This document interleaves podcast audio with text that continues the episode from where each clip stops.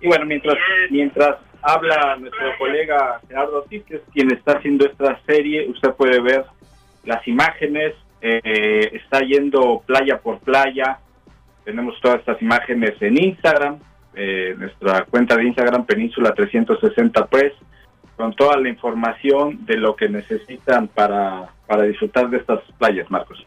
Perfecto, fíjate que hubo una campaña precisamente eh, para, eh, digamos, eh, las comunidades, entre comillas, minoritarias, afrodescendientes y latinas, latinas en algún momento, porque no visitamos, no disfrutamos, no tomamos ventaja de muchos de los parques y lo que ofrecen algunos de ellos, inclusive precios más bajos para los que ya estamos entrados en la cuarta y de esa manera, ¿correcto? ¿En la cuarta transformación? No, en la cuarta edad. Ah, perdón, perdón. vamos, vamos, este, vamos, con el invitado, vamos con nuestro invitado antes de otra cosa, ¿no? Nos vamos a meter en problemas. vamos, vamos con nuestro invitado. A ver, ¿a quién tenemos de invitado, por este, favor? Platícame.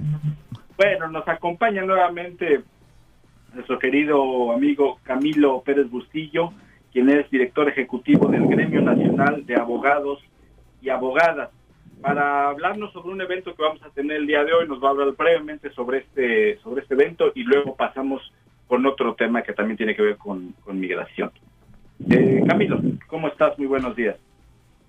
Buenos días, un gusto, mil gracias Marco de nuevo y Manuel, el gusto de poder colaborar en esto. Nada más queríamos invitar a todos los que nos escuchan a este evento esta tarde a las seis de la tarde en la librería Galería Medicina para Pesadillas en la 3036 de la calle 24, ahí en el corazón del Distrito Latino de la Misión, de nuestra misión aquí en San Francisco, y es para honrar y conmemorar las vidas migrantes, incluyendo las vidas perdidas tristemente en la frontera de ambos lados. Esto incluye conmemorar las víctimas de este terrible incidente en Ciudad Juárez, en el centro de detención, porque se acerca la fecha de, dos meses, o sea, ese incidente fue el 27 de marzo. Pero además, eh, tristemente, en los últimos ocho días tenemos las muertes en eh, bajo custodia en centros de detención de dos jóvenes migrantes, una niña de ocho años, Anadit, y un joven de 17 años, Luis Ángel, eh, Luis Ángel de Honduras, este Anadit panameña, pero de origen hondureño también, que pues nos interpelan de nuevo, ¿no? Con la pregunta de, pues, ¿por qué persisten estas políticas crueles en la frontera de ambos lados que este, vulneran los derechos de esta forma tan, tan profunda y tan, tan persistente. Es una... Bueno, iba yo a preguntar sobre si ha escuchado eh, de las pláticas que se suponía que se iban a llevar a cabo entre el padre Solalinde y el presidente López Obrador para cambiar el sistema allá en México. Justo hoy por la mañana el presidente estaba hablando sobre eh, que la situación se ha calmado y que es más, necesitan trabajadores allá en México de Centroamérica y van a hacer eh, permisos especiales para que la gente venga de por allá y trabaje en México. Eh, ¿Vemos algo de, de solución por ahí? Se ha hablado mucho de esto, ha habido declaraciones, especialmente de parte del padre Solalinde, pero tristemente no se ha materializado esto en cambios, en pasos específicos.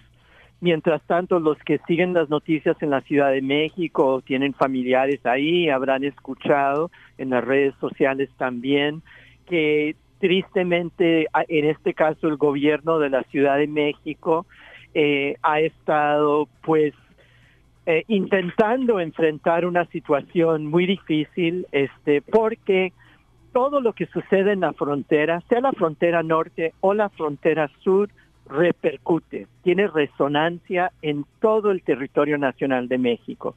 Y lo que estamos viendo es cómo se detuvieron los flujos en la frontera norte y se está más y más sellando la frontera sur, quedan los migrantes en tránsito atrapados en el medio.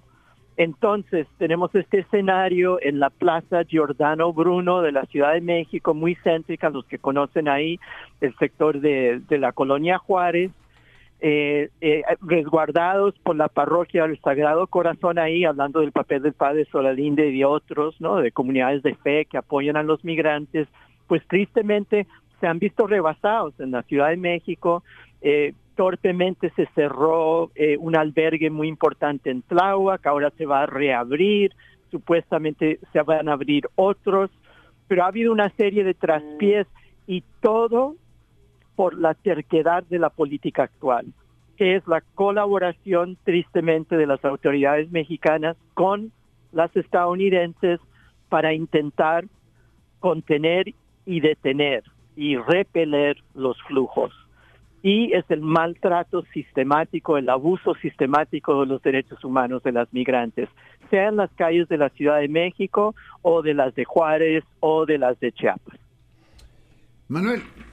Hay un desfase tremendo entre los discursos. Es que, Marcos, cuando dices, es que se dijo que el padre Solalinde y se dijo esto. Sí, se han dicho muchas cosas, se dijeron cosas antes de este gobierno y durante el a lo largo de este gobierno, que dicho sea de paso, ya va en la recta final, ya va de salida, se han seguido diciendo muchas cosas que se van a hacer en torno a los migrantes. Eh, no se nos olvide también que había la promesa de convertir, eh, de transformar completamente a los, a los consulados en procuradurías del migrante. Eso nunca sabemos que ya no, no va a pasar.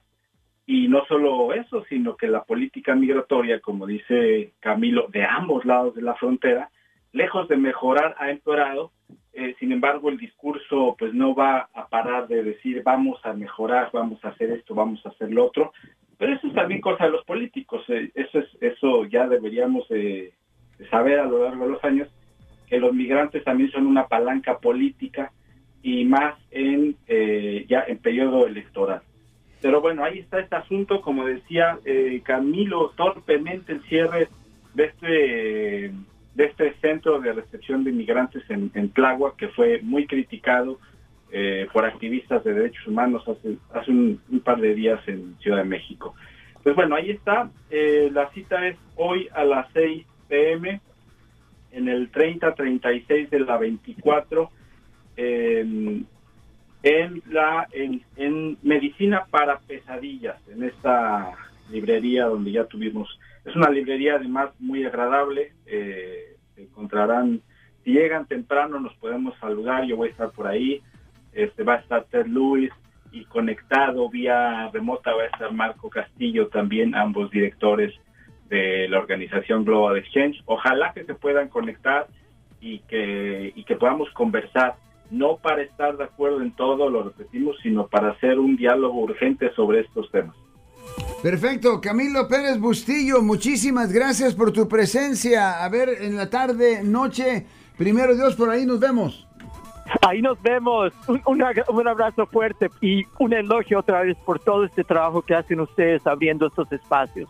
Un abrazo para el equipo y para nuestros radioescuchas. Y ahí nos vemos pronto. A las 6 de la tarde, damas y caballeros, en el 3036 de la calle 24 Medicina para pesadillas se llama la librería. Y pues eh, como dijo nuestro amigo Manuel Ortiz, es un lugar muy confortable para estar. Bueno, Manuel, tenemos otras cositas, eh, como unos cinco minutos más.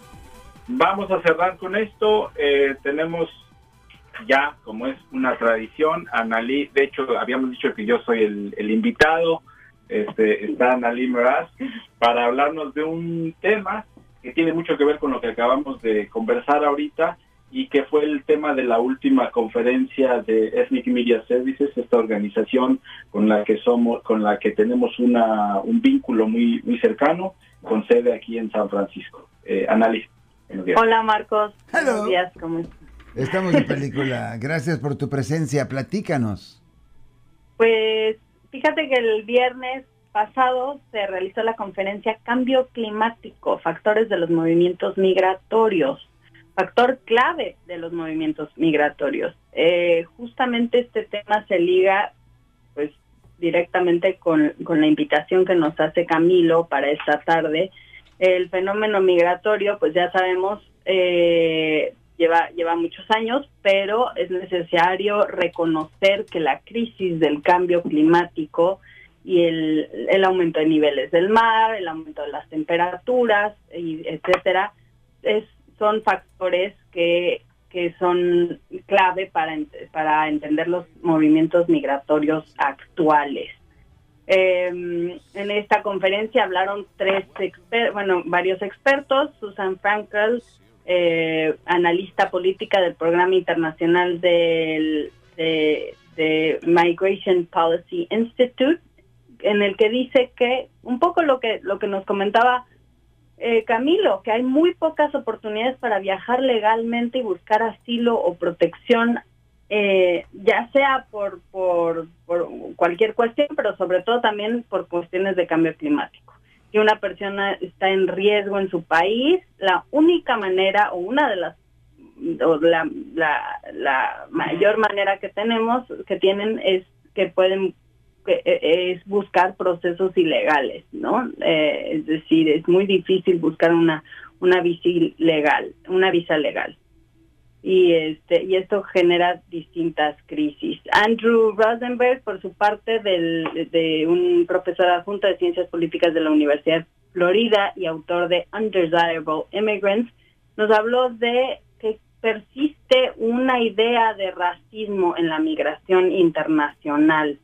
Esto eh, lo cito textual, dice lo que todos necesitamos considerar es que no podemos pensar en, en ninguna de estas crisis en en aislamiento, digamos, que no están solas. Algunos eh, llaman, eh, eh, resaltan la importancia de la interdependencia, en cómo están conectadas todas estas crisis, incluyendo el papel de la historia, pero lo que vemos actualmente, la crisis del, cambio climático. Y por su parte, Amalie Tower, fundadora y directora ejecutiva de Climate Refugees, eh, nos, sugiere, que entre el 80 y el 90% de los refugiados pueden venir, de países vulnerables por el cambio climático. Fíjate esto, Marcos, tan solo en el 2015 50 países sufrieron desplazamiento debido a desastres naturales. Eh, Tower refirió que el cambio climático debería ser una prioridad mundial estos países del norte que están invirtiendo millones de dólares en cubrir y asegurar las fronteras, que es lo que nos hablaba Camilo, de proteger, entre comillas, lo digo proteger, asegurar la frontera eh, y mantener a los migrantes afuera en lugar de estar aborda, en lugar de meter estos recursos para abordar la crisis. Esto solo obliga a que las personas salgan y se queden sin hogar y se queden atrapadas. ¿Y, ¿y, estas, ¿y estas sesiones son para todo mundo o para periodistas o obviamente muy, muy buenísima información? Me imagino que ustedes tienen video y algo de audio en precisamente Península 360 ah, Press. Así es, Marcos. Puedes pueden eh, ver la nota completa en, en Península 360 Press, en nuestras redes sociales y también tenemos el podcast. Perfectamente bien, y ahí vamos a encontrar todo, absolutamente todo. Damas y caballeros, hemos escuchado la linda voz de Ana Lee Mraz Bartra. Nos despedimos también de Manuel Ortiz. ¿Con qué nos vamos, Manuel? Pues con las gracias, como siempre, Marcos, por este, por este espacio. Esperamos verte en la tarde. Les voy a dar dos, dos cifras rapidísimo. Eh, para 2050, según el Banco Mundial, más de 140 millones de personas podrían verse obligadas a migrar. Y en términos de desplazamiento interno, es decir, personas que se mueven dentro de su país motivados por el cambio climático, impulsados por el cambio climático, la cifra puede llegar a 216 millones de personas. Es un asunto complicado. Pero ahí está toda la información en Península 360 Press y nuevamente muchas gracias Marcos, un fuerte abrazo. Claro, claro, para los dos un abrazote, que tengan un buen día. Y nos vamos, eh, ya que en el mar